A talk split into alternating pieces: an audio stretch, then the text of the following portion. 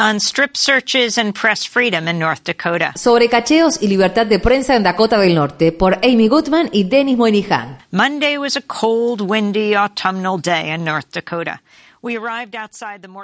El lunes fue un frío y ventoso día de otoño en Dakota del Norte. Bien temprano en la mañana nos apostamos frente al Tribunal del Condado de Morton, en Mandan, para emitir en vivo el noticiero de Democracy Now! En principio, la locación fue dictada por los horarios que nos imponían las autoridades locales. Yo había sido acusada de invasión de propiedad privada por la cobertura que realizamos acerca del violento ataque que la compañía responsable de la construcción del oleoducto Dakota Access llevó a cabo contra miembros de comunidades originarias que intentaban impedir la destrucción de sitios sagrados, entre ellos cementerios ancestrales ubicados justo al norte de la reserva Sioux de Standing Rock.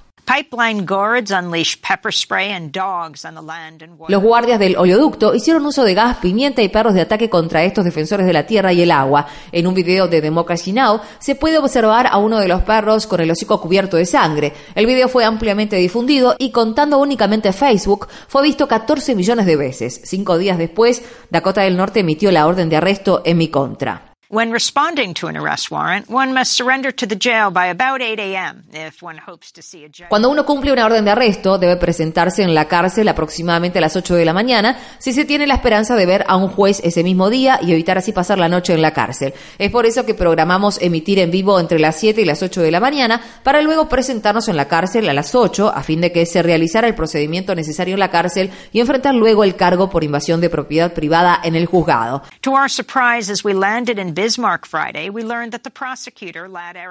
para nuestra sorpresa, al llegar a Bismarck el viernes, nos enteramos de que el fiscal Lad Erickson había retirado el cargo por invasión de propiedad privada y había presentado otro por disturbios. Quedamos desconcertados. En un correo electrónico enviado al fiscal y a nuestro abogado defensor, Tom Dixon, el juez John Greensteiner redactó las nuevas demandas, escritos y requerimientos de comparecencia son bastante extensos y los voy a estudiar para determinar si constituyen indicios razonables de delito el lunes cuando vuelva a mi despacho.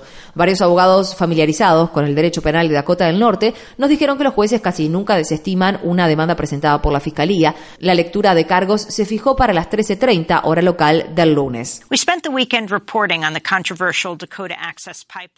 Pasamos el fin de semana informando acerca del controvertido oleoducto Dakota Access con la amenaza del cargo por disturbios siempre presente. El oleoducto de más de 1.700 kilómetros de extensión y 3.800 millones de dólares de costo está diseñado para transportar casi 500.000 barriles de crudo desde yacimientos petroleros de Dakota del Norte hasta Illinois y desde allí hasta el Golfo de México. Es por ello que miles de personas se han instalado en los campamentos de resistencia ubicados cerca del lugar previsto para que el oleoducto Dakota Access pase por debajo del río Missouri. Si hubiera un derrame en ese lugar, se contaminaría el agua potable para el suministro de millones de personas río abajo.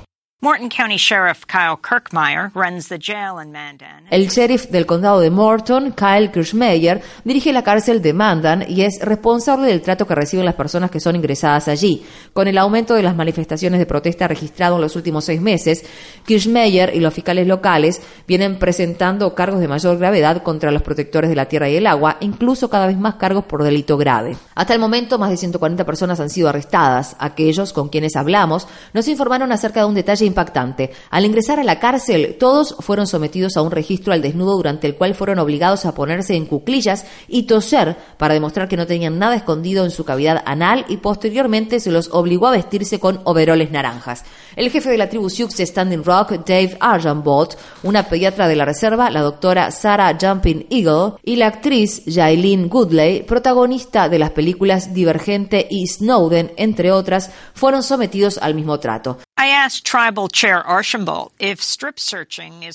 Le preguntamos al jefe Archambault si los registros al desnudo eran comunes para los acusados de delitos menores. No sabría decir, porque fue la primera vez en mi vida que me arrestaron. Respondió. Por su parte, la doctora Jumping Eagle comentó, me hizo pensar en mis ancestros y en lo que tuvieron que pasar. Actress Shailene Woodley told us, quote, la actriz Jailin Goodley nos dijo, nunca se me pasó por la mente que por intentar proteger el agua limpia para garantizar un futuro en el que nuestros niños tengan acceso a un elemento esencial para la supervivencia humana, me desnudarían para cachearme. Estaba en shock.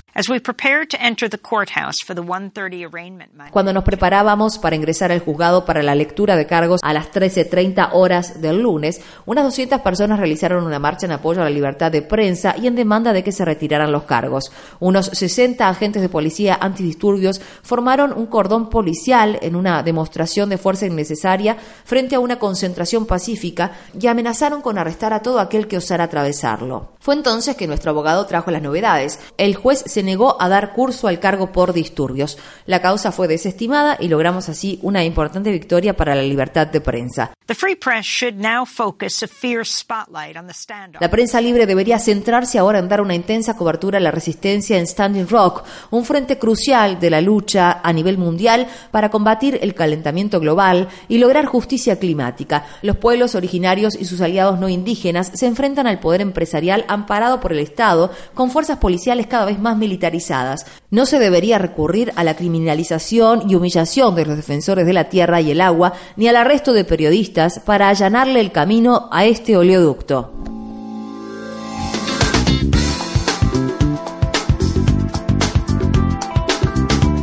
Este año, Democracy Now! en español, el informativo independiente de Guerra y Paz, cumple 10 años de transmisión. Únete a la celebración y envíanos a través de las redes sociales un autorretrato desde la región donde escuchas nuestro programa. O si eres una estación que transmite nuestra programación, envíanos una foto de tu radio. Promocionaremos las imágenes a través de nuestro programa de televisión y de las redes sociales. Visita nuestra página web democracynow.org es y entérate.